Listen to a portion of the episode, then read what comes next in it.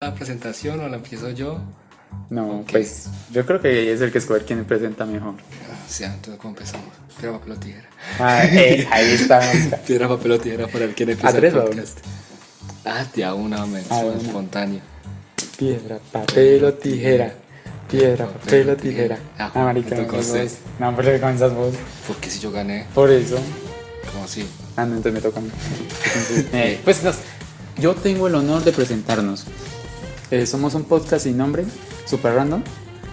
Pues, Sin nombre por ahora puede ser cambiado después. Eh, y nacimos con el propósito de, pues, de tocar temas en la noche, o sea, de tocar temas que a nosotros nos parecen curiosos y que pues queremos tratarlos como personas y que de pronto esas conversaciones también les gusten a, otra- a, a los demás que nos quieran escuchar. Pues no sé si hay oyentes o no, pero si alguien alguna vez nos escucha, Nuestros futuros oyentes. nos pueden escuchar. Eh, mi compañero aquí presente, ¿de dónde es que sos vos? Bueno, yo vengo de apartado, pero nací en Bucaramanga. Eh, tengo medio acento paisa costeño por la por el municipio de apartado que todos somos chilapos, que es una combinación de exacto. Costeño, vos sos costeño. Ajá, y que ahora comienza mi compañero que se cría con papas. Yo soy, no, pues ni siquiera sé qué soy. No soy Rolo porque no nací en Bogotá. Yo soy de Sogamoso, Boyacá. Toda mi vida he vivido allá. entre, entre papas, adón, ciudad y, y pobreza extrema. Pobreza este. Hasta ya estamos en el año 2020, presidencia de Duque. En cuarentena. En cuarentena. Hoy es, ¿hoy qué es? Hoy Son es 27. 27 de abril del 2020. Eh, se supone que hoy se levanta la cuarentena, o sea, se levanta para la- los trabajadores, o sea, los, los que trabajan en, en construcción, entre otras cosas. Aunque Colombia no ha llegado al tope, suponemos que pues nos vamos a reinfectar y como nosotros somos jóvenes, mi compañero tiene 18, yo también tengo 18. eh, y pues. Si nos morimos de coronavirus, por lo menos damos un testimonio. Damos un testimonio con una gracia, así sea. Para poner un poco en contexto, los dos somos universitarios y nos conocimos en una casa estudiantil. Entonces, pues de tanto tiempo así hablando por la noche, nos dimos cuenta que tenemos muchas cosas por compartir, tenemos diferentes opiniones y, pues creemos que es algo entretenido y pues si lo podemos grabar o así sea como tener algún recuerdo, pues nos sirve. Claro. Entonces, compañero Alejandro, no sé qué temas tengamos para hoy porque todo literalmente sale súper espontáneo. Por eso es súper random. Pues nosotros estamos hablando esta noche y creo que podemos continuar así normal sobre, primero que todo, el amor y pues las inconsistencias locas que tiene la vida. Exacto. Eh, número dos, pues nuestras razones para hacer lo que hacemos. Por ejemplo, nosotros como universitarios y apenas en primer semestre ya no le tenemos sentido a la vida. Literal. Nos- o sea, ha sido un 2019 dos largo de un año. O sea, estamos en 2020 y no hemos terminado el segundo semestre. no llevamos ni mitad de año Sí, y ya 2020 ya queremos que se acabe, mejor dicho, este año. no. Y pues, o sea, es una cosa que nos ha parecido muy curiosa. O sea, temas que nosotros como personas que en teoría ya somos adultos, es muy, muy entre comillas. Adultos. O sea, nos ha tocado pues un cambio duro. O sea, los dos hemos cambiado de, de nuestra ciudad de origen y estamos viviendo aquí en Medellín ahorita. Y pues, por ejemplo, hace un año no teníamos ni la menor idea de la existencia del uno del otro. Exacto. Éramos completos de desconocidos. Desconocidas. Y aquí en la casa estudio, como llamamos, La casa estudio, como se estamos llamando. como protagonistas, pues conocemos a muchas personas que tienen muchos puntos de vista. Por ejemplo, en el, en el amor. ¿Vos qué opinas? ¿Cómo es? Contanos tu historia de amor. Pues mi historia de amor, pues es algo fuerte para empezar. Ya con eso, sin tener confianza con los oyentes, pero Pues es que te comento, me, una relación se hace en base a la confianza. Apunte número uno. la confianza. Sí, ¿para qué? Es verdad, joder. Sí. O sea, yo solo he tenido una relación en mi vida, entonces hablaría solo, solo como por la experiencia de tener solo una relación de amor. Más con el compañero que tiene más ámbito, más espacio en esos temas, creo que es diferente. No. Entonces, ¿en qué comento yo? Pues, pues normal, conocí a mi novia por Messenger. Literal, marica, se lo. Hashtag milen eh, no, Ya, se lo juro, weón. se lo juro. Pana, me conoció por una foto que, ajá, que yo estaba muy bonito y qué tales, entonces pues éramos un amigo en común. Eh, ya la pela me quiso escribir y comenzamos a hablar. Y ya hasta que se dio cuenta que yo era muy seco y me dijo las cosas en la cara diciéndome que yo era muy seco, que, que ajá, que ella quería como una persona que fuera más cariñosa con ella. Claro. Y yo era muy seco, pasa, porque pues a mí las relaciones por Messenger me las suban. Eso no funciona ni por un putas y no me gustan relaciones por distancia. Y ahora, estoy, y ahora sí embalado en una. Entonces ya eso fue, pues empezamos a charlar y, y ajá, y saliendo y saliendo y, y cosas así, pues me terminé enamorando de ella. Tuvimos una relación de 13 meses, terminamos por problemas que tuvimos, que tuvimos diferencias, nos criamos como muy infantiles porque yo tenía apenas como 17. Tienes 18. Tengo, yo terminé con ella con, espérate. A ver, es que hacer tus cálculos. A los 15 la conocí. Un ingeniero haciendo A los 16 me violó. Mi madre. A los 16 me violó, fue en agosto. Ah, cumplí los 17 en octubre y terminé con ella en noviembre. Uy, marica, eso sí es fuerte. O sea, la Mal terminé. polvo, mal polvo. Mal polvo. la terminé. Piró. El micrófono se vaya marica. Piró. Ajá, la, pues la terminé, fui yo que la terminó, vos sabes. Por eso mal. Somos centenias. Ya las mujeres que fue puta. Y ya, y hace nueve meses, no, ya nueve meses no fueron. Y ya después de un tiempo yo me comencé a preparar para formarte, para pasar a la Universidad de Antioquia. Pues, ajá, para-. Entonces, ajá, estoy ahí. Después de terminar formarte me sentí vacío. Y aquí empezó una pregunta, marica. Usted que es psicólogo, Yo no soy psicólogo. usted que es contá. psicólogo, aquí empezó una nueva existencia. Porque yo en formarte fui una celebridad. O sea, yo fui una persona que, que todo el mundo quería, que todo el mundo quería hablar con él, que las mujeres querían. O sea, que Sí. las mujeres querían estar conmigo y pues parce les gustaba estar conmigo. Pana, yo salí de formarte y yo no era nada. O sea, en mi municipio a mí nadie me conoce, yo no era nada, entonces me sentí muy vacío. Entonces sentí la, la necesidad de como escribirle a ella. Y aquí donde digo yo la pregunta. O sea, me dio mucho miedo al principio cuando volví con ella porque pensé que yo estaba con ella era como por necesidad, mano, por amor. Sí. Y esa fue una pregunta que me hice por mucho rato antes de empezar a hablar. Pero al final me di cuenta que, pues, ajá, que en realidad, pues, o sea, vos terminas con tu primera ex porque fue mi primera novia. Pues, parce, obviamente va a quedar con, con un recuerdo de ella. No sé si por necesidad, por amor, pero, pues, ajá, les escribí a la amiga que para que me escribiera ella, que para que cuadráramos. Esta vez sí no empezamos por, por, por chat, sino por persona. Más siglo XX. Más siglo XX nos encontramos ajá, en, un, en un cine y parce, y volvemos a empezar, ya llevamos siete meses de relación. Ve, eso le da más explicación. Pero Pues- ahí está la pregunta, joven. O sea, no sé qué piensa de esa experiencia. Si uno de una celebridad después de sentirse solo, ¿usted cree que yo hice eso por, por necesidad o lo hice solo por amor? No, no creo. O sea, pues uno no soy psicólogo. o sea, yo no podía pensar. Él, él Y, no estudia eso, él estudia otra web. o sea, somos ingenieros que no saben dividir, entonces. Exacto. No, mentira, no nos ha ido tan mal en. Pero, pues, sí he tenido la posibilidad de escuchar varias veces varios comentarios y varias personas.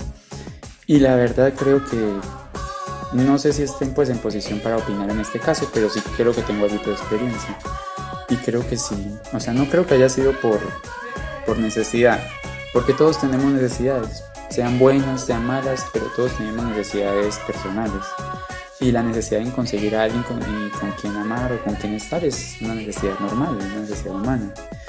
Y no está mal estar, tratar de buscar a alguien, no para llenar un vacío, eso es más como un dilema moral. No, yo estoy contigo para llenar el vacío que tengo, no porque te ame, porque eso en realidad no es cierto.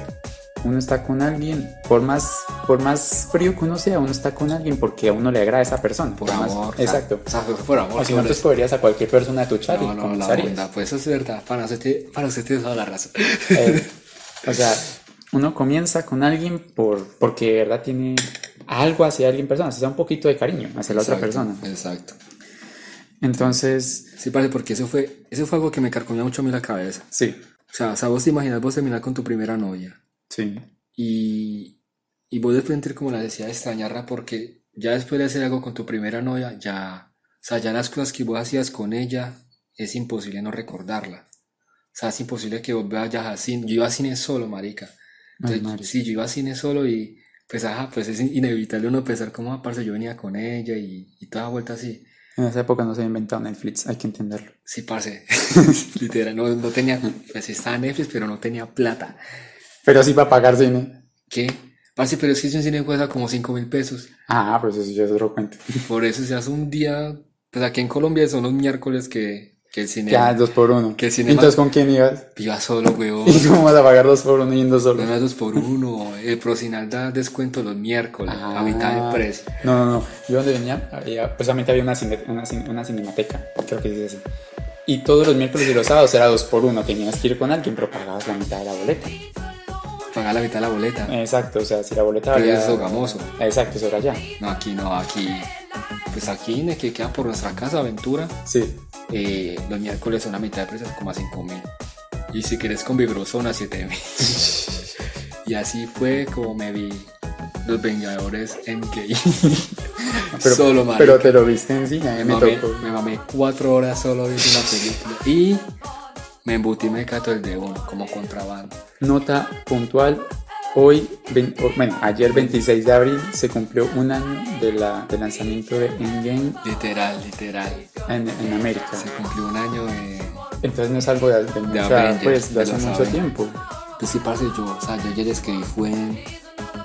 Empezamos a hablar en agosto, en, en agosto. Marica, fue en agosto otra vez. Sí, yo salí con ella en agosto del año pasado. Entonces, sí, literalmente llevamos todo este tiempo hablando. Hasta ahora me, has- me llama prácticamente ahorita porque ella siempre trabaja a las 5, entonces hablamos a esa hora. Y me sirve para madrugar y estudiar. Porque a los ingenieros de la Universidad de Antioquia se la tienen montada. No, pues ya vemos a ver Capucho. Primer semestre y va a sacarla. O sea, pillen, pillen, pillen. A ver, a ver, a ver. Alejo, toman, pues ah, Toma nota. recordame qué fue lo que nos pasó el primer semestre. Y no pudimos comenzar primer semestre. Primer semestre, primer semestre lo cancelaron. O sea, no, no, no lo cancelaron, sino que hubo una protesta en el 2018. Contexto Protesta. colombiano. Protesta Protesta. del 2018. Pero la protesta del 2018. Esa fue por la llegada de Duque y por el, pues, por, el, Por el- por la protesta por el que no hay plata para la educación. O sea, de motivos, no había plata para la educación. Resulta que nosotros habíamos logrado nivelarnos pues en el 2018 como calendario normal. Es que hay dos formas de educación aquí en Colombia, la pública y la privada. Bueno, yo hago análisis políticos. Y resulta que... Ay, hombre, hay que contextualizar. Y resulta que todo ese, todo ese esfuerzo de como de 8 años para nivelar calendarios normales, para que tener calendarios normales, se fue al piso durante esa protesta. Y pues nosotros cargamos con ese peso de como 4 meses de atraso, 4 meses que duró la protesta Sí, larga, cuatro meses.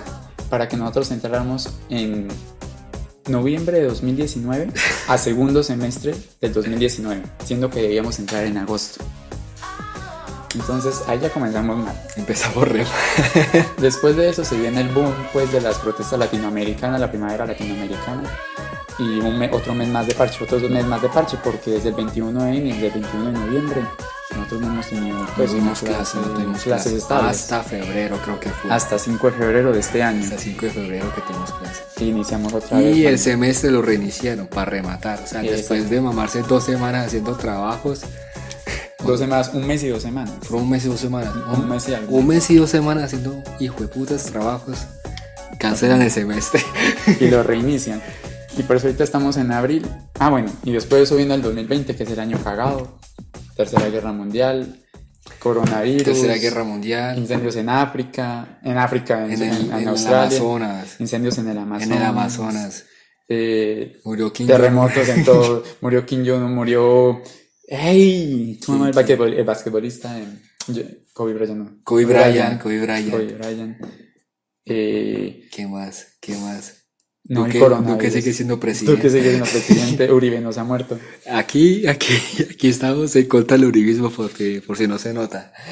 Estamos, no. está, estamos en contra. ¿Cómo hace que no? No, sí, sí estamos en contra. O sea, No somos es que uribistas. tratamos de ser como consecuentes, Bueno, no- políticamente correctos para que nuestro No, público no nos somos pueda uribistas. escuchar. O sea, no somos uribistas. O sea, tú- si tú estás en el poblado o, o no sé, en, en, en barrio, en barrio Pupi en Bogotá, Si son de Argentina, ¿qué?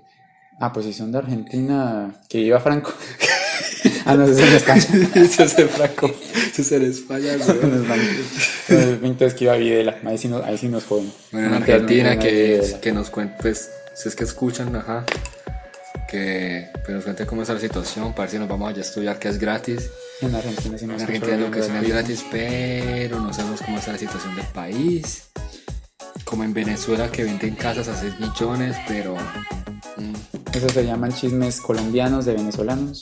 chistes, chistes Venezuela. No, chismes. Chistes. Porque eso es cierto, 6 millones de pesos colombianos hace dos meses eran, hace dos meses porque el dólar subió, Sí, subió.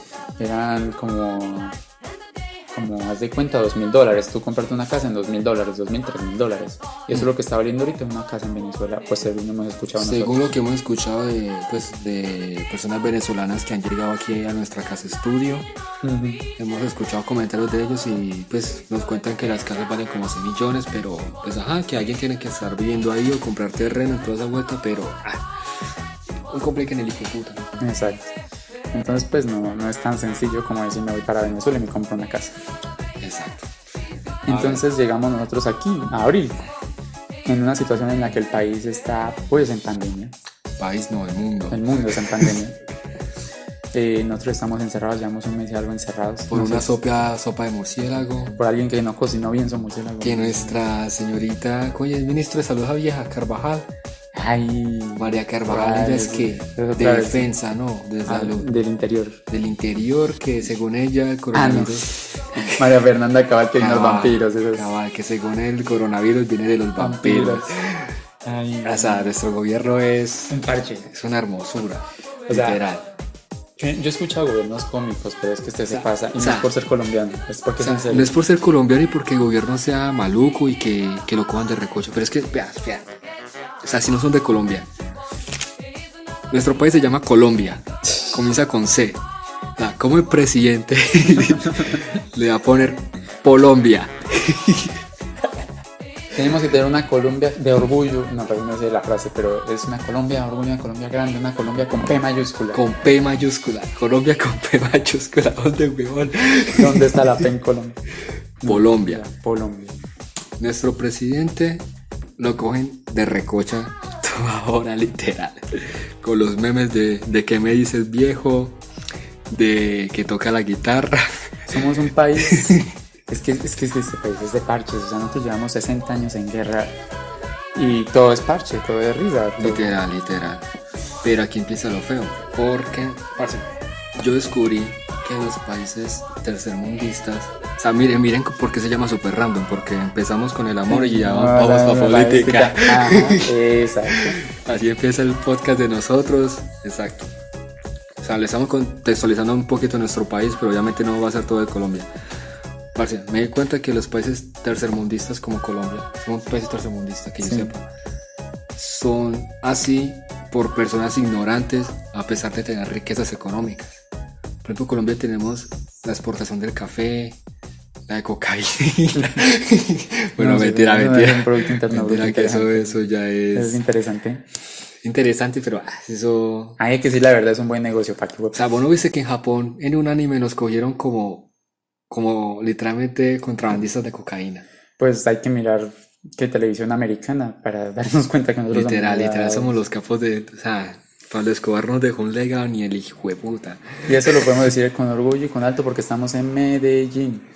Uy, marica, en Medellín, Medellín pa- mal de Pablo Escobar es prácticamente, no sé, Es es, un delito. es un delito, es un delito hablar más mal de Es Pablo un Escobar. delito federal, literalmente, porque se castiga con pena de muerte. Literal, el man hizo cosas malas, pero aquí hay gente mucho que, o sea, yo concuerdo con esa, o sea, yo no quiero decir que yo soy, que, ah, que yo apoyo a man al 100%, pero, o sea, man hizo cosas muy malas y toda esa vuelta, pero, ah, pues pueden aprovecharlo para hacer cosas mejores para nuestra Colombia, pero no hicieron ni mierda. Pero con tal, me di cuenta que los países tercermundistas son ignorantes y dicen que supuestamente es por la religión. Ay, no jodas, me vas a cambiar de tema así de rápido. Se lo juro, weón. No, no, no, vos me estás cambiando de tema. Se lo juro, rápido. se lo juro, weón. Pues hay una cosa que sí es cierta. China es una potencia mundial Sí. Y lo es desde hace relativamente poco. Y son, y son un país Y es un país ateo, y es un país ateo. Es un país ateo. O sea, en generalidad es porque es un Exacto. país... Estados Unidos, ¿cómo lleva la religión? Estados Unidos es bastante ortodoxo, Religioso. ortodoxo, Ortodoxo pero no, sí. exacto, pero no es religioso al extremo. O sea, si tú miras las caricaturas americanas, tú miras, eh, pues, o sea, un montón de cosas de Estados Unidos, te das cuenta. Bueno, eso sí ya es una frase de una película. Los mismos gringos son los que más se critican, los mismos eh, estadounidenses son los que más critican. El, el- el cine estadounidense va mucha crítica hacia ellos mismos y eso en, en ese sentido está bien. Por ejemplo, hay muchas series o, o caricaturas normales que uno puede ver hoy en día pues con facilidad. No sé, a mí me gusta mucho, últimamente estoy viendo mucho Ricky Morty y tiene una apología muy, muy interesante con la religión Rick and Morty, sí. que da pues la realidad de que, de que muchos de, nos- de nosotros como centennials, como generación actual, Centenias. o como últimamente no... Qué puta nombre tan raro. Sí, Yatra sacó una serie llamada así, Centennials. Yatra. Sebastián Yatra. Yatra. Yatra, la buscala en Netflix. sé un día quieren acoger nuestra generación para hacer una cosa con Yatra. Ah, todo, todo el mundo que no haga una colaboración con Yatra Paila. Sí, en serio, eso, eso fue el año pasado. Yo me acuerdo porque cuando yo estaba viajando de Bogotá aquí a Medellín, eso era en vio la serie. No, por un lado eso, porque sí me la traté de ver y está buena. Ah, ey, Alejandro, ¿qué te está pasando? Cool. Pues trata de nosotros, es una serie que trata de cómo los centennials tenemos que arreglar los problemas de los millennials. El millennials es la generación pasada. ¿Y cómo, Exacto. cómo se llama la que viene?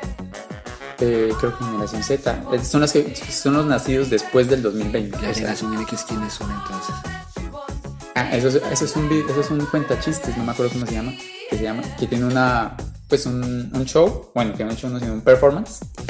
Performance. Eh, sí, eso sí es actuación, no, eso es diferente. Eso tiene como una Monólogo. ¿Cómo se dice cuando un humorista tiene un show? Monólogo. Creo que sí, un monólogo. Viene como monólogo sin propina, también de sin ánimo de ofender. No, se propina, sí. Pero que es antiguo, es del 2006. Es un, es un tipo que se graduó de los Andes. Se me olvidó el nombre, Sebastián Algo. Era súper famoso hace como 10 Sí, años. otra. Que tiene un, que tenía un monólogo, digámoslo así, de chistes, o sea, un- una comedia llamada La pelota de letras, donde contaba pues anécdotas de cada generación. Entonces, en esa época no estaban los centennials, porque eran recién nacidos, 2006 apenas llevan 6 años. Es como hablar de la nueva generación, la que viene desde los 20, desde el año 2020, desde los 2020. Porque nosotros, nuestra generación ya se terminó ahorita. Literal. O sea, ya 2019 es el último año de los nacidos y ya nosotros somos los primeros centennials, 2001, 2002. Y pues la verdad no, no hay mucho que nos diferencie, o sea, tenemos que arreglar los problemas de nuestros padres, de nuestros amigos. Tenemos muchos amigos también que yo, pues, ya tienen 20 y algo de años, ya... O sea, es como una forma análoga de decir que, que nosotros somos una generación diferente y que tenemos que cambiar muchas cosas. Bueno, pero como vamos con el tema de la religión. Ah, ven, vos querías cambiarlo por ahí. Sí, porque es que esa me interesa. Porque es que yo sé que Colombia es un país muy, muy creyente a Dios. Sí. Y matan, o sea, los paisas. Los paisas son fieles creyentes de Dios. Mm, O sea, literalmente de Dios, son católicos al 100. No son ni cristianos, son católicos 100 la mayoría de los paisas, paisas, sangre pura. Pues, para decirlo así, no, pues una Exacto. palabra así. Pura sangre. Pues eso tiene un contexto histórico. Esos son los. Como los españoles eran católicos. O sea, eso es muy histórico. Lo del rey Francisco Ara, el rey. Ay, ya se me están olvidando los nombres hasta las clases de historia. El rey era la reina Isabel. No. la de Inglaterra. La que sigue iba Mejor dicho, la que sigue La otra que sigue iba. Pero el chiste era, cuando sacaron a los árabes de España, el rey de Aragón y la reina de Castilla, si no se me, se me escapan los nombres ahorita, eran pues los reyes católicos. Y cuando ellos lanzaron su, su campaña con el genovés Cristóbal Colón, aquí llegaron y aquí en, aquí en Latinoamérica, aquí en nuestra tierra, en nuestra querida Colombia. Colombia. En la época de la colonia se influyó mucho el, el catolicismo, por eso es que pues eh, todos nosotros como países somos muy católicos. Y por eso es que los ingleses que eran ortodoxos, o sea, los Estados Unidos, o sea, pues Australia, Nueva Zelanda, países más anglosajones son más ortodoxos. Y nosotros como países más hispanos, porque nosotros somos hispanos, iberos es una mejor palabra decirlo, porque Portugal también entra ahí pues en ese rango, somos más católicos. Literal.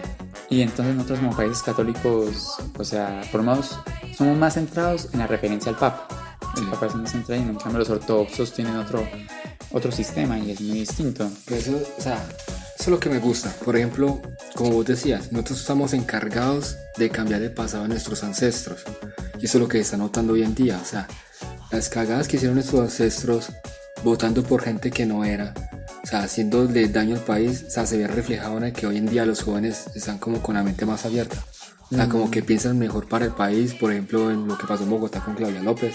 Sí. Supuestamente Claudia López no es del, pues no ganó un el uribismo allá en, que yo sepa. Aquí en Medellín tampoco, que supuestamente más Eso sí me estatus. sorprendió. Aquí en Medellín. Yo sí, que- yo sí pensé que Medellín iba a ganar. yo pensé que Medellín iba a ganar el uribismo, pero pensé. no. Ganó ese man que a la final está supuestamente traicionando a la Universidad de Antioquia, queriendo quitar las mallas. Es que esos son temas de contexto. Eso es que se pasa. Una universidad sin mayas es una cárcel sin, la una gente, cárcel sin la universidad, o sea, la Universidad de Antioquia es una universidad muy bonita, pero la gente, o sea, no quiero criticar la universidad porque sí me encanta mi universidad, aunque yo no he estado tanto tiempo ahí por, por problemas, del, por problemas del COVID-19, del coronavirus y toda esa vuelta. Cuando hay carros afuera, cuando estamos en cuarentena, con tal. O sea, nuestra universidad, la gente es muy, muy, ¿cómo se podría decir? O sea, son muy, son muy abiertos. O sea, se expresan, Muy liberales. se expresan cuando se le da la puta gana. Sí. Eso se ve reflejado en los, las reuniones que hacen, ¿cómo se llama eso? ¿Cómo es que Las asambleas. Las asambleas. O sea, hacían asamblea cada rato para saber qué pasa. Por ejemplo, con lo del caso de Dylan. Sí. Parce, cuando mataron a Dylan, eso fue una explosión en la Universidad de Antioquia. Y eso que el man estudia en la Universidad de Antioquia, Exacto. eso fue una explosión total. Contextualicemos. Dylan Cruz fue un estudiante que el año pasado, durante el 21, o sea, hubo un estallido de protestas el 21N. Y no me acuerdo bien, pero un par de semanas después, Dylan era uno de los protestantes. Ustedes pueden investigar, mirar bien el caso de Dylan Cruz, Colombia. Fue un pelado que estaba protestando en Bogotá. Y pues los agentes del SMAT le dispararon Le dispararon. y lo mataron. Pero dispararon fue con una bola de gas, ¿no? Con una, ¿cómo se llama? Es una... Salva. No, no, una salva no dispara. Eso es un tipo de granada, Pero de gas. pero pequeña. Pero de gas. o sea, una, una, un, est- un- Gas lacrimógeno. un gas lacrimógeno, pero... Sea, es un tipo diferente de arma que está prohibido por Naciones Unidas. Exacto, exacto. Entonces a él le dispararon y le afectaron pues el, el sistema nervioso, el torso y terminó pues cayendo en, en estado vegetativo. Sí, pues parce. terminó muriendo. Y fue un todo un caso porque era Fue un otro caído caso más del ESMAD. Pero si uno contextualiza acá en Colombia, eso es normal. Sí, O sea, porque en Colombia hay un problema con el SMAT y es que el SMAT siempre utiliza la fuerza muy... O sea, siempre son muy muy... fuertemente. Literalmente son muy agresivos con los estudiantes, aunque los estudiantes yo sé que también tampoco es que seamos Unos ángeles. unos angelitos porque pero- tenemos las papabombas y toda esa vuelta. Con tal, mataron a Dylan Cruz. Dylan Cruz era recién graduado del colegio, Recién de 11. recién de 11, pero el man, Ni siquiera se había alcanzado a graduar. sea, Después que la hermana salió literal. y se graduó por él. literal, el man ni siquiera se iba a la Universidad de Antioquia, pero mi universidad, por el hecho de que él era un estudiante, se sintió indignada y más por el ESMA, porque mi universidad, es el- pues tenemos un conflicto muy feo con el ESMA. Todas las universidades públicas en, en el país tienen un conflicto. No, pero es que más de más nosotros que tenemos al ESMA en la esquina, weón. No, yo me imagino que en Bogotá debe ser igual. O sea, en Bogotá deben tener al ESMAD de En la par- Nacional. Ahí cerquita en la Nacional, me supongo. Pero es que la Nacional de Bogotá, no pues de los pupis y toda esa vuelta. No, la Nacional de Bogotá es la nacional, la pública, la de los pupis es los Andes. El, el- los Andes, el externado, la los sabana. pupis, los pupis son de los Andes. Pero es que queda muy cerquita. Con tal, tenemos problemas con el ESMAD. Exacto, entonces nuestra universidad estalló y eran carteles de Dylan, eran asambleas por Dylan y le hicieron una estatua a Dylan. Y más raro que lo hicieron con los retos con lo que lo mataron, que fueron Mm. gases lacrimógenos No, que le hicieron la, la estatua con gases lacrimógenos, que fue algo bonito para que. Después, también, o sea, ese es lo valgo, que fue el primer día que nosotros fuimos. Que ese día estaba papabombas en la universidad, primer día de, de inducción. Sí, así uno como lo Pero recibe. ese día, vos acordás que hubo un caso de la pelada que violó al celador, Sí, eso ya pasó unas semanas antes de un, no, de un celador que, que violó a un estudiante. que violó una, pero todavía no se ha dicho, no saben que fue el, el violador. Creo, o sea, mi que yo haya que yo haya leído en los reportes era un pues un tipo de, de portería, alguien Sí. pues un portero Pero que no- violó una pelea, Pero una no pelea anoche. nunca supieron qué fue. Yo me imaginé que fue por bueno, yo me imaginé que lo alcanzaron a sacar, si no, si no fue así, pues según No, no nos contó pues una profesora hace poco, era porque en la universidad no hay cámaras, no hay Sí. cámaras porque pues los grupos dentro de la universidad no han permitido que coloquen las cámaras. Sí. Entonces, asimismo no hay pues como documentar que quién, qué pasó con esa pelada. Entonces no hay forma de probar y quién sabe quién fue. En tal caso eso quiere decir que hay un violador entre los porteros de la universidad. Literal. Hay que tener cuidado también, porque uno, uno que sabe, marica. Pero es que aún así es tenaz, o sea, no sé si, si nos tratan de entender, pero la situación, por lo menos en Latinoamérica, en Colombia acá es, es un eh, sobrevivir diario. Yo creo que esas son en Latinoamérica también, en España, en Argentina, exacto, o sea, en todas partes creo que es más que todo sobrevivir, solo que en Latinoamérica, más que todo Colombia que prácticamente se está sosteniendo con las uñas de entrar en una crisis literal.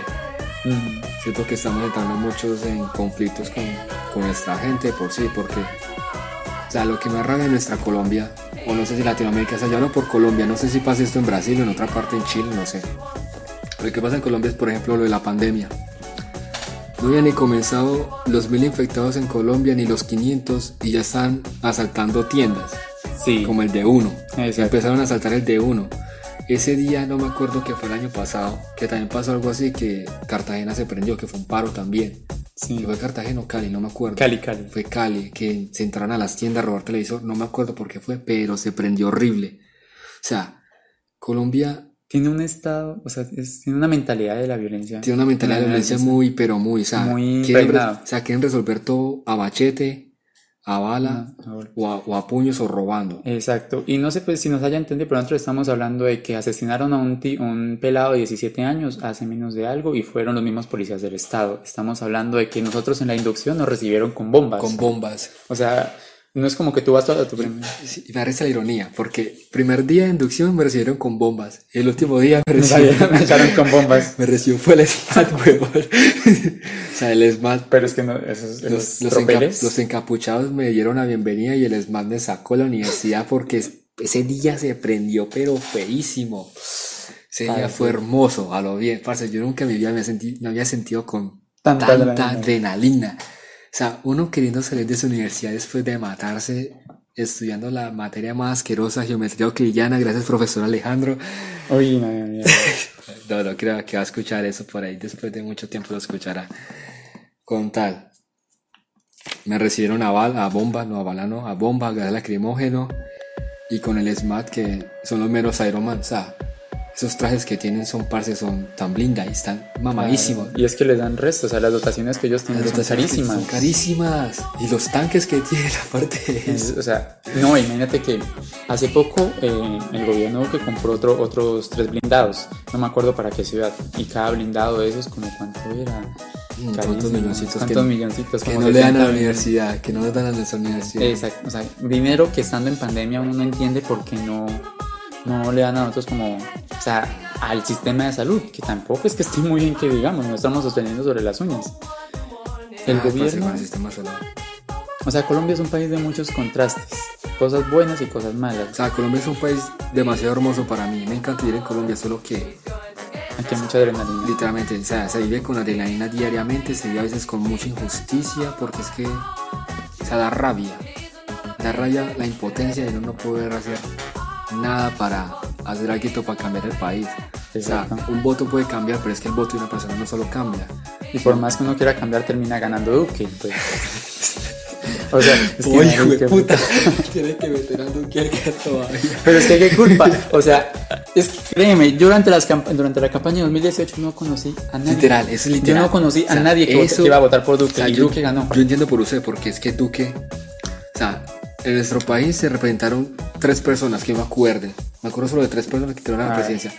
Fajardo, que fue alcalde de Medellín, Y gobernador de Antioquia. y gobernador de Antioquia, creo que fue, hizo bien su trabajo, no sé, no sé. Eso sí ya es contexto. es un contexto por diferente, no, porque eso sí. ya puede ser por otra charla, porque es contexto. no queremos pues extender tanto solo con Colombia. Petro, Petro que fue alcalde de Bogotá. alcalde de Bogotá, pero tuvo su pasado oscuro con el M19. Fue guerrillero del M19. Joven, contexto, compatriota. por favor, contexto, Alejandro. Ah, ¿Qué fue el pues, M19? El M19 fue una guerrilla formada por universitarios en Colombia después de la robo de las, del robo de las elecciones a Rojas Pinilla en abril 19 de 1900, no me acuerdo. Pero el M19 fue una guerrilla formada por universitarios. Fue el M19 en, en la guerrilla que en 1980, y algo 86, si no estoy mal, entró al Palacio de Justicia. Exacto. Que eso es también otro caso acá en Colombia, que aquí una guerrilla se te meta, eh, haz de cuenta en Estados Unidos, que ¿Los ti- con armas o qué? También, también, pero es otra, es otra historia. Haz de cuenta que en Estados Unidos eh, un grupo guerrillero o, una, unos, o, unos militares se meten con tanques y todo a la Casa Blanca. Eso fue lo que pasó acá en Colombia hace unos 30, 30 y algo de años. Que fue cuando el M-19 entró a la... ¿Por qué se formó el M-19? El M-19 porque... Se formó por... Lo que pasó fue que en el lo que yo estaba diciendo ahorita, en abril 19 de 50 y algo, no me acuerdo, creo que el 60 y algo, estaban dos candidatos. Uno era el Rojas Pinilla, que era de los liberales, sí. del Frente Nacional, y otro era, créeme que no me acuerdo el nombre, pero de los conservadores. Sí.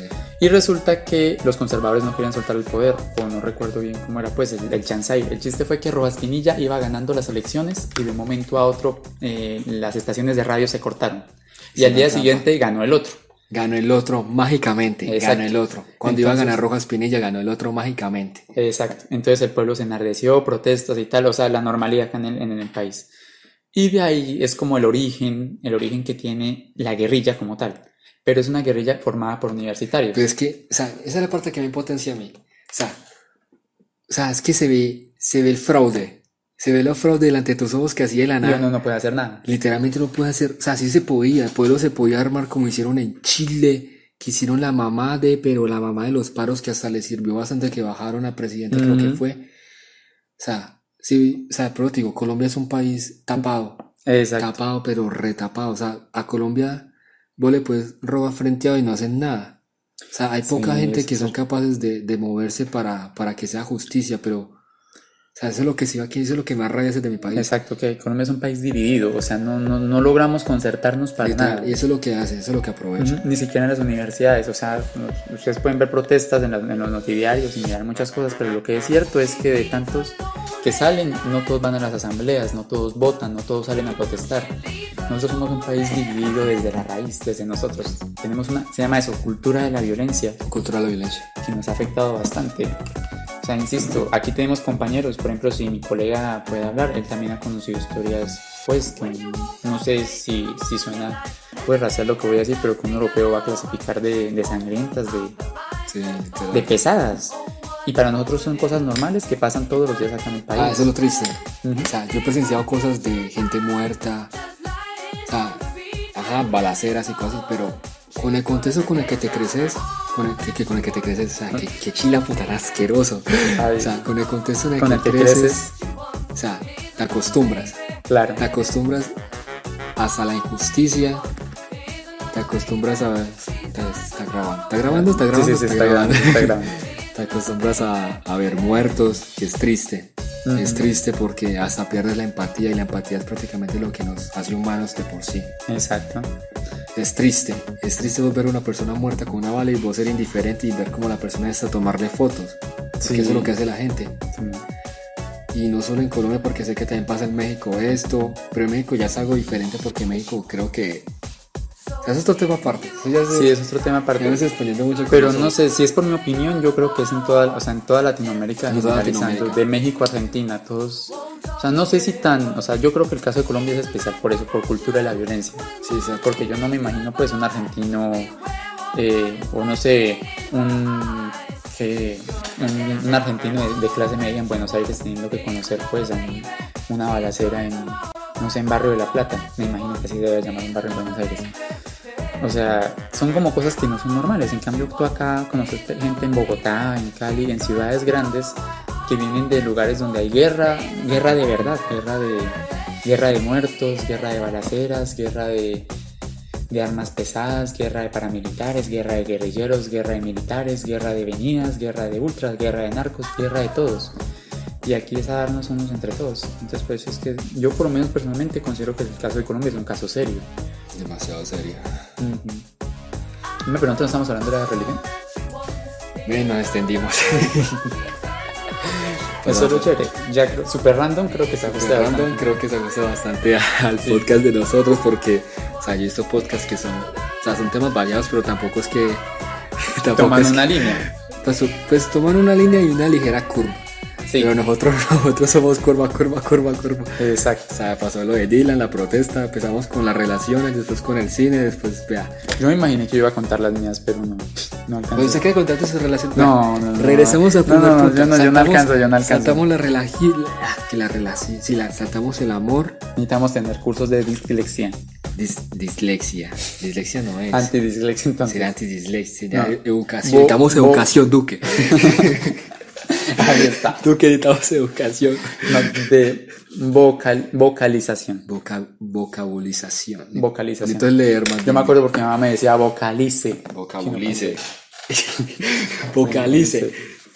Bueno, Eh, no, yo que voy a hablar. joven, pues, o sea, empezamos con las relaciones. Y lo que yo te estaba diciendo, pues a mí no me parece que eh, vos hayas estado con, con tu novia. Yo creo que ahí sí, siendo creo que hacemos norma nosotros, como, y- o sea, nosotros somos personajes públicos en teoría en este podcast, pero las personas que conocemos creo que se sientan a, a un, un rango más anonimato. O sea, tu novia, mi- Sí. esa persona cena. O sea, pero es que me gustaría es como, nosotros tener como, o sea, somos hombres, pero me gustaría tener como la, la opinión de una mujer ahí sea. Porque ese día que estamos hablando con un compañero en la casa estudio que fue, pues ya abandonó la casa estudio porque, pues para Porque nos, nos aguantó y pues todos votamos para que se fuera. Todos votamos un contexto raro porque hubo un programa que llamaba así. Bueno, protagonista. conta. conta, nosotros estamos hablando con él y hablando con él, pues es algo, no sé si todos los hombres concordamos en lo mismo, y es que los hombres en sí necesitamos amor. O sea, los hombres podemos ser una puta roca por fuera, Sí, pero, o sea, o sea, de por mí, a mí me gusta ser tratado bien. O sea, a mí me gusta Sí. que me besos, me gusta que, que me den abrazos y que me mantengan apachurrado. O sea, me gusta, marica. O sea, sí, o sea, yo soy dependiente del amor, marica. O sea, o sea, te lo juro. sí. Yo no soy capaz de ver a una mujer al lado y... Pues esto era antes porque ya tengo novia, obviamente.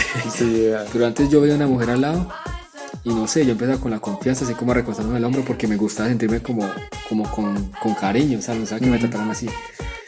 Entonces me di cuenta que, no sé si tú piensas lo mismo, que es que todos los hombres necesitamos como decir cariño, o sea, pero más cariño que las mujeres. Pues yo, creo que sí, yo creo que sí porque una digo yo mujer, que necesitamos más cariño que las mujeres. no sé si sea mi opinión muy personal, pero una mujer desde pequeña, y creo que eso es- esa, esa validación me la, la puede dar una mujer. O sea, yo como hombre no puedo pues asegurar al 100% que eso sea cierto, pero yo, yo sé que una mujer sí, que ellas reciben más cariño desde pequeñas. O sea, se ha escuchado como "No, la niña Mi consentida. hermana, mi hermana, le- yo tengo una hermana, mi hermana le, le han dado de todo y pues, pues como uno piensa que, pues como la gente piensa que uno es hombre, Mm, que, que, que el hombre no llora, que el hombre es fuerte, pero es que Exacto. necesitamos. Eso también es otro tema, que es machismo, Necesitamos- micromachismo. Necesitamos Ajá. comprensión y ternura.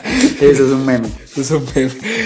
Pero es cierto, o sea, una mujer la le dan como más cariño, más Literal. y no solo y no solo los papás ni las personas que lo conocen. Las Por lo menos en general las relaciones. En la sociedad también. Exacto, o sea, una mujer es más fácil, a no ser mi opinión, conseguir una relación o conseguir un Sí, man que le diga sí, que la quiere, un sí. man ahí aparte. En cambio, un hombre no, un hombre es más difícil. O sea, aquí es donde entra la parte también de, de las relaciones de esta parte. Exacto, Por ejemplo, las mujeres, hay mujeres que nacen no siendo bellas. O sea, digamos, una belleza extraña. Digamos sí, así. porque no es que haya mujeres feas, eso ya es otro tema. pero- Exacto. Una mujer nace con una belleza diferente a las otras. Pero no estamos hablando de deformidades como que tiene microcefal, pues eso no eso es diferente, es un tema aparte. Sí, Vemos que una mujer que no contesta con los estereotipos de la sociedad, por ejemplo, una, o sea, no sé si decir rola, porque dicen que las rolas son Sí. planas, pero bueno, no me voy a meter con la rola. No, no, no, o sea, esos son géneros, pero sí es entendible. Por ahí, por entendible la. Las mujeres en el maquillaje, las mujeres, eh, o sea, de por sí, de por sí, una mujer puede ser, digamos que, pues no puede ser bonita, pero por sí más de un hombre le va a caer. Exacto. Eso, eso es 100% real, más de un hombre le va a caer a una mujer, así esa mujer no sea bonita. Y yo creo que eso responde más a la psicología del hombre, no de Esa la mujer. Pero un hombre, la mujer tiene maquillaje, se puede maquillar. Yo he visto videos de, de japonesas que son, tienen severa cara de sandía, pero con maquillaje se, se ven bien. Sí, Un hombre, los hombres no se maquillan, comenzando por ahí. Exacto. Aunque hoy en día sí lo están haciendo, pero estamos hablando pues de, pues, no contextualizando ya con esa gente. Pero los hombres se maquillan, entonces un hombre nace con una belleza diferente, o pues una belleza diferente, un man nace feo, ya punto. sí. Pues los hombres, los hombres lo decimos así, un hombre nace Sí, nosotros, maluco. nosotros hacemos. Nace maluco porque a una mujer fea es como un problema. Es, es, es una paila. Esa es otra vaina, no- insultar a una mujer es un problema, pero los hombres nos decimos como las cosas en la cara. Sí, exacto. O sea, parce, vos estás muy feo, estás muy bueno. O sea, yo, yo, yo soy Sí. así de por sí. Un hombre nace feo. Sí. parce, aparte de que ser recriminado por bullying. Sí, eso es cierto. Y no El solo man- si nace feo, si es gordo, sufre- si. El man sufrirá de si es depresión. Sí, Sufrirá de una depresión ni el hijo de puta, porque ni las mujeres se le van a querer acercar por, por eso, los hombres tampoco le van a hablar por, por eso, le harán bullying, lo molestarán. Y eso es triste, marica, porque hay mucha gente que pasa por eso, los gordos pasan por eso. Pues yo no sé para nada, o sea, por eso siento que, o sea, por eso siento que por sí los hombres necesitamos como más cariño, porque las mujeres piensan que el hombre no tiene autoestima, que no tiene cosas, pero hombres también sufrimos por Sí, dentro. exacto. O sea, nosotros tenemos nuestro corazón, nosotros pues nos queremos ver bien, hay gente que siente, pues se siente diferente con su cuerpo. O sea, que pues vos ves a un brapito, una gente, vos, Ujú. puta, ¿por qué nací con rasgos de, de mi ascendencia Feos. Exacto, marica. No, pero sí, sí es cierto. O sea, nosotros. O sea, un hombre también tiene sus sentimientos, no es como contextualizar y sacar esos micromachismos. somos machos. Exacto, sí, eso es cierto, pero también sacar esos micromachismos de que, de Ah. que un hombre tiene que ser como la, la sociedad espera. Y yo creo que eso es un avance del feminismo, o sea, el ver que nosotros también tenemos nuestra parte, o sea, del feminismo, feminismo verdadero, no se lo defino yo, el feminismo que, que apoya que nosotros debemos ser iguales. Y la verdad es que sí, es cierto que es mi compañero, o sea, nosotros como, como hombres nos hace falta también mucho cariño, mucho amor, mucho afecto, nos hace falta eh, cono- conocer muchas personas, nos hace falta también, o sea, entablar una relación, eso también es, es cercano. Sí, sí, sí. Y yo creo que vos puedes decirlo mejor que yo, porque si a mí me preguntas, yo no he tenido ninguna relación a mis 18 años estable, Estable. y en cambio vos sí. Y yo sé que vos vas Pero a decir ¿cuántas relaciones has tenido? Estable, o sea, sinceramente estables ninguna, pero yo que defino estables, estables es un noviazgo real, un noviazgo de que ve, yo soy novio, tú sos novio, la gente sabe que nosotros La somos gente sabe novios. que somos novios. exacto. Y yo la verdad, podría ser muy triste y todo, pero no he tenido ninguna relación de esas. Todas las relaciones que yo he tenido son relaciones libres. Sí. Más que todo porque quién se va a dar el gusto de decir, eh, pues ese es mi novio, qué man tan feo. Hombre. Eso, pero, hombre, o sea, ya, yo lo veo de- así, yo lo veo así, no sé. Demuestra la autoestima de los hombres. Eh, hombres también sufrimos por dentro. Exacto. también tenemos nuestras complejidades. Y uno también entiende en directo. Y yo creo que nosotros dos no somos los únicos que piensan así. Ujú. Nosotros, yo creo que si hay gente que nos escucha, ojalá, ojalá, o sea, me gustaría mucho que la gente escuchara. Yo creo que la persona que nos escuche puede sentir identificada. Así ya, así ya piensa que nosotros somos maricas o algo así por decir eso, pero es que yo siento que es verdad. Que los hombres de por sí necesitamos como amor y que los hombres sufrimos mucho por los estereotipos. Por ejemplo, eh, por ejemplo con las feministas, metamos las feministas ahora. Mm, Una feminista gorda reclama derechos. Sí. ¿Vos has visto un hombre gordo reclamando derechos? ¿Alguna vuelta así? ñoño. Pues Ya, bueno, ñoño es diferente, marica, porque ñoño No, tenía pero plata. sí, o sea, es como Con que él no, él no tiene puta, razones, sí. él no tiene razones, en cambio una mujer sí. O sea, Y en la breve pausa que hicimos, pues ajá, vimos como, pues cómo sonaba el audio y se escuchaba bien como, probando. exacto. Exacto. O sea, para que no escuche como, como, como tan feo, pues el audio por sí como uno habla como con una persona por celular, que escucha como mucho el eco o algo así. Exacto. Se lo notaron. Entonces no Pues- sé en qué habíamos quedado. Yo estaba escuchando y pues habíamos quedado. Ahora estamos hablando de las relaciones. Sí. Habíamos hablado de. O sea, nosotros comenzamos hablando de relaciones, después hablamos de política, de todo. de, de Colombia en general. Después de eso hablamos de religiones un poco, creo que bandíamos el tema nada más. Eso- Y ahorita estamos volviendo al tema de O relaciones. sea, por eso yo creo que eso sería hacerlo como por el principio. Porque digamos que ya después alguien nos diga, pues algún teleoyente o algo así nos diga que, que quiere que hablemos de un tema en específico con nuestras palabras. Claro. Pues ya sería tema en específico más una que Ujú. otra curva. Y también hay que notar que no solamente somos nosotros dos. Esto es como que un proyecto, un tipo hobby para Exacto, exacto. entretenernos. Sí. Pero también hay muchas Tipo de personas. diario también. Por ejemplo, hoy que se puede decir de ayer. Ayer qué pasó así importante con el COVID-19. Pues ahí podemos sacar lista. Por ejemplo, eh, ok Google. ah, siglo XXI, o sea, aparte. XXI. Puedes buscar en Google eh, ¿Qué digo? ¿Qué coronavirus ¿Qué digo y ahí te da las cifras. Ahí te da las cifras de Colombia y las cifras mundiales. Ya debemos estar bandeando los 2 millones y algo de infectados. Estados Unidos debe estar por los 60 mil muertos. O sea, hace poquito tiene 50 mil. En Colombia hace poquito llegamos a los 5 mil infectados. Hay 200 y algo de muertos. Pues... Pero importante así lo que pasó en el último ha sido la muerte de ese Kim Jong-un. Kim Jong-un. Y la sucesora Kim Jong-su. No es Kim Jong-su. Algo así, creo que. Azula, escucho yo. Azula. Como la de Avatar. como la de Avatar. No, o sea.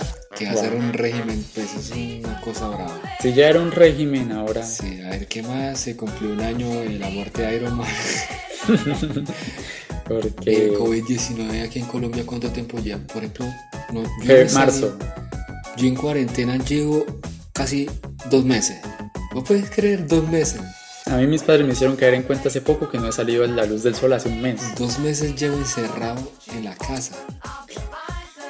O sea, imagínate. O sea, yo solamente pienso que yo esperaba cumplir 18 años, no para salir de rumba porque, pues, uno ya lo hacía, pero sí para... O sea, estoy en Medellín, o sea, o sea, sé que es un, estereotipo, pero es estereotipo nacional. Estoy en Medellín. Como esos estudiantes que quedan encerrados en Rusia, en Canadá, pues sí, está encerrado en Canadá. en Canadá. O sea, en Rusia conseguís vodka, no sé. que sueño no estar encerrado en un país chévere como Canadá. Pero aquí que tú salís y te atraca. que sale y me atraca. Te atracan los del borde de aquel lado. Exacto. Y para remate, a dos esquinas de nuestra casa hay un hospital Exacto, abajo está el CES y al lado está el San Vicente. Y en el hospital atienden personas con COVID-19. A, dos cuadras de nuestra casa hay personas infectadas. La estación más cerca del metro se llama la estación hospital. Hospital, literal. O sea, hay que estar salados en la vida. Pero estamos en Medellín, ¿cierto? Sí, estamos en Medellín, algo es algo. Entonces no se alejó cuánto tiempo lleva grabación. Llevamos ya ahorita Ya casi una hora. Ya casi una hora, pero me gustaría completar la hora. Esa sería como la demo ahora tengamos algún que yo otro oyente, pues lo bueno de un podcast es que se puede escuchar prácticamente cuando está haciendo cualquier cosa, pues yo lo utilizo para eso, cuando estoy jugando, cuando estoy haciendo tareas. Yo más que todo cuando tengo que cocinar algo, o tengo que entretenerme. O, es que, no sé, es como harto estar haciendo algo sin tener, o sea, otra cosa que hacer. O sea, yo no puedo comer sin estar viendo un video en YouTube o, eh, o viendo una película, una serie o algo. Me siento como aburrido. Lo mismo, estar haciendo algo sin algún ruido, como que falta. Y lo más chévere es que, ajá, pues, eh, pues puedes conocer algo. Por ejemplo, si una persona es de Chile, México, pues conoció algo de Colombia, sí. conoció cositas o algo así, pues no todo va a ser obviamente de, nuestro país. Pero puede ser de todo tipo. Puede ser de todo tipo. Vamos a traer más personas. Como hemos hecho, por ejemplo, en estos días estuvimos hablando de la casa de papel, que es un tema aparte que nos queremos guardar porque... Claro, es como una crítica tipo... Tiene algo para sacar de mucho, pero mucho. Análisis a la serie, o sea, pues hay muchas cosas y créanme que hay muchas cosas de las que podemos hablar. Creo que el nombre se ajusta muy bien, super random. Super, random creo que cuadra bien, o no sé si... Sí. Pues se puede que algún futuro, pero por ahora me parece muy bien el nombre, mm. pues está adecuado con lo que, con lo que prácticamente pasa con nosotros. Y pues no sé, pues, ¿qué, qué, qué más contar? Pues contando la universidad, estresado. Alejandro tiene que hacer sus vainas de programación. Yo Estoy jugando solitario. Está, haciendo, está jugando solitario cuando tiene que programar. Yo tengo una exposición de una relatoría y mañana tengo parcial y no he estudiado ni verga. ¿Pero a qué hora tenés el parcial? A las 8. Ay, yo también tengo parcial a las 8. y me acabo de dar cuenta que tengo que descargar un programa para, para el parcial. Ah, qué fácil. O sea, vos sabes cómo es presentar un parcial. Eso sí, creo que va a ser único porque no todo el mundo va a poder decir que tomó clases virtuales en pandemia. Y, exacto, exacto. Eso es un ambiente único. O sea, me estás presentando parciales, eh, ecuaciones y todo en, en, en pandemia. Es algo algo que uno le puede contar a sus nietos después. O sea, son historias muy chéveres, como vos quisiste mientras estabas en la pandemia, o ustedes quisieron cuando estaban, cuando fue el fin del mundo. Pero, o sea, fue algo, fue algo bueno, porque yo me considero que yo fui suertudo de que haya pasado el coronavirus. O sea, es triste el coronavirus, pero es que un semestre virtual salva muchas vidas. Por ejemplo, en los parciales que he tenido, me he visto embalado. Y admito que he utilizado Google o la ayuda de algún compañero por WhatsApp. Exacto. Pero en un parse en la vida real, pues a 100 personas son un, nunca es. es un salvo, o sea, no sé si... por 5 años de la universidad. No sé si sea sano decirlo porque uno supone que, o sea, uno entró, contextualizando, uno entró a la Universidad de Antioquia es como pues la Universidad Nacional de los Colombianos para los antioqueños. O sea, es una, una universidad Exacto. de los supergenios, hagan de cuenta. Pero, exacto, sí. Pero uno no mide las consecuencias cuando se escribe en una universidad difícil, que es una vida difícil. Literal. Porque, o sea, pues ya, no sé si estemos completando ya el tema. Me da mucha rabia que las universidades públicas, aparte que sean difíciles de acceder a ellas, cada semestre, cada día sea como un filtro. Claro. Sea como un filtro para, para dejar a las personas que, o sea, que realmente quieren estar. Eso no me gusta. Porque es que yo me maté seis meses estudiando para pasar a esta, esta universidad. En cambio yo no estudié ni mierda y vine y la presenté. Sin vergüenza. O sea, son los superdotados que son los piros con una bruta como yo tienen que estudiar. Si hubiera sido por hubiera entrado a la Nacho. Puntal. El puntaje es de 0 a 100, saqué 82 puntos. No creo que haya sido nada mal. No. No fue nada mal, pero como les digo, el examen, el examen no fue 2 más 2, 4. O sea, el examen, Esa era esa el difícil. examen tiraron, pero se lo Te juro, juro. te lo juro, tiraron a matar. Y yo creo que eso tiene Se mucho que ver con lo que hablábamos ahorita. En Argentina la educación es gratuita. En Argentina tú no pagas por entrar. O sea, que nosotros sepamos, uno no, uno no paga matrícula, lo que sí paga acá. Y acá uno no solo es el hecho, o sea, uno no solo es el hecho de tener el privilegio de pagar matrícula, es el hecho de poder entrar. O sea, acá en Colombia, para educarte públicamente, tienes que ser muy inteligente. O sea, siendo sinceros, a ti hay un filtro para cualquier universidad, que es el IFES. A mí sí me lo han preguntado, yo tengo una amiga médico que me lo ha preguntado bastante, que, que, que es el IFES, y la verdad es que acá en Colombia es como el filtro que a ti te hacen para entrar a la universidad, a la educación superior o para tener un buen puesto de trabajo. Y si tú tienes un mal IFES, que es la prueba que te hacen al salir del colegio, eh, tienes que volver a hacerlo, buscar la manera, porque eso es, es- es una traba en la vida. Utilizar ICETEX. ICETEX es un. Es como el ayuda- fondo de pago, Es un fondo de pago unos que créditos que te dan. te paga prácticamente la- toda la carrera o un porcentaje de la carrera, pero, Pero es como no venderle el alma al diablo. Sinceramente porque es endeudarse para toda la vida por, Exacto. por, pues, por el... Por una carrera que uno llega acá, por más que la ame, uno, uno queda como yo que estoy haciendo con mi vida. Exacto. Pero por ejemplo, una desventaja que veo mucho en nuestra universidad, nuestra universidad solo se califica con exámenes. No se pues por ahora ha sido para mí solo con exámenes, menos una materia que no tiene nada que ver, Ujú. que se hace con talleres. Pero aún así he visto universidades que dejan talleres a los estudiantes como repasos, como puntos adicionales para poder pasar. Y eso uno lo piensa y son más chances para pasar, o sea, es más La chance de hacer un que no taller. funciona así. Aquí, o sea, nosotros nos evalúan solo con parciales, o sea, o quizzes. Exacto. O sea, por lo menos ya lista de materias. Ahorita informática son tres parciales, cuatro prácticas y dos talleres como mucho. Y esa es la mayor cantidad de talleres. El resto las matemáticas, lo que son, por ejemplo, cálculo, son, para mí son cuatro parciales y cuatro quizzes. Sí, Geometría, me imagino que la que vos estás viendo, la que yo estoy viendo, cinco parciales. asqueroso, Horrible. es horrible. O sea, y, y el- ese es el detalle, son parciales que tú tienes que pasar para poder pasar la materia y si no la tienes que repetir y volver a lo mismo. Volver a lo mismo. Entonces es como un círculo vicioso en el que o aprendes o aprendes. Y no, o sea, no es que nos digan otros vagos o perezosos porque eso sí lo vieron universitario. Nosotros sí nos matamos para estudiar, no es Lo jodiendo. matamos para estudiar. O sea, no es jodiendo que uno de verdad se esfuerce por, por sacar el título. Y uno sí aprende, porque hay que ser sinceros, uno sí aprende. Si así es, tenés que aprender algo. Exacto. Además, aprendes algo porque te toca para. Porque si perdes la misma materia dos veces, te sacan de la universidad y te vetan por cinco años por Exacto. ineficiencia académica. Y eso es, eso es un deshonor. Exacto. Eso es una deshonra, pero horrible. O sea, que te echen de la universidad por, por ser ineficiente. Eso es una de las cosas de lo más feo. Aunque si uno lo piensa que uno lo echen de una buena universidad, por eso no está mal.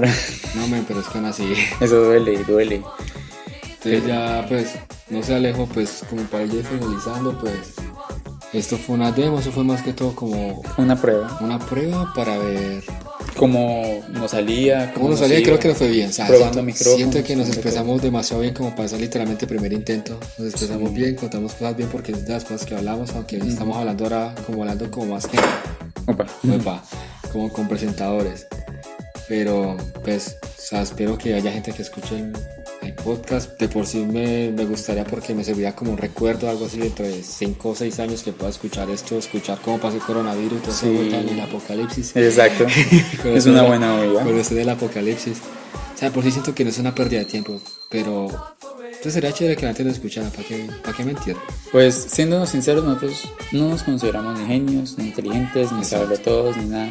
Somos pues pelados, o sea, no nos gustan, como todo, pues creo que se entiende, que a uno no le gustan que le digan inferior o menor, no nos gusta que nos clasifiquen como pues personas con menos conocimientos por la edad que tenemos, porque si es que ser sinceros somos jóvenes, pero creemos que hemos vivido y sobrevivido lo suficiente como para, para saber de muchos temas, tenemos de todo, hemos hablado últimamente de todo.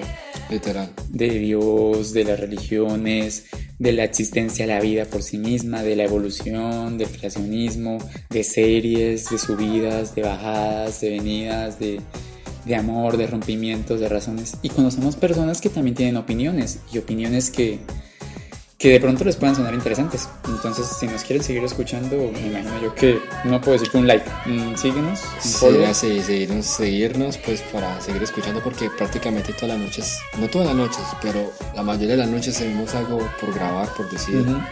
Entonces, pues sería chévere, pues. Contar, hablar. Y de chévere, mientras está cocinando, está haciendo algo, pues nos va escuchando y va conociendo o escuchando la opinión de nosotros como para, para si se siente identificado, puede decir algo, puede opinar, se puede comentar en la aplicación. Eh, creo que lo vamos a publicar en Anchor, en iBoots y con suerte a la larga en Spotify, y en iTunes. Entonces yo creería que si... Si algún comentario o algo así para mejorar o si hay muchas curvas. Exacto, o sea, nos hace falta mejorar bastante y eso sí lo tenemos que admitir. En eso, hay que entender. Pero primero que todo, gracias. Si nos escuchaste, si llegaste hasta aquí, gracias. Gracias, gracias. Eres de los principales, de las principales personas que nos escuchan porque siento que eso puede ir para grande. Siento que eso puede ir a mejor y eso me emociona. Entonces, compañero Alejandro. Claro, compañero Manuel. Ha sido un, placer. Compa. compa. Pues usted y yo vamos a seguir hablando, pero pues obviamente después de la grabación vamos a seguir aquí hablando entre los dos. Pero hasta aquí llegamos con el podcast, entonces, pues, muchachos, personas, mujeres, compañeros. compañeros, aliens, no sé. Eh, personas. Personas. personas. Muchas gracias. Eh, pues feliz noche, feliz tarde y que sean felices. Bye. Hasta luego.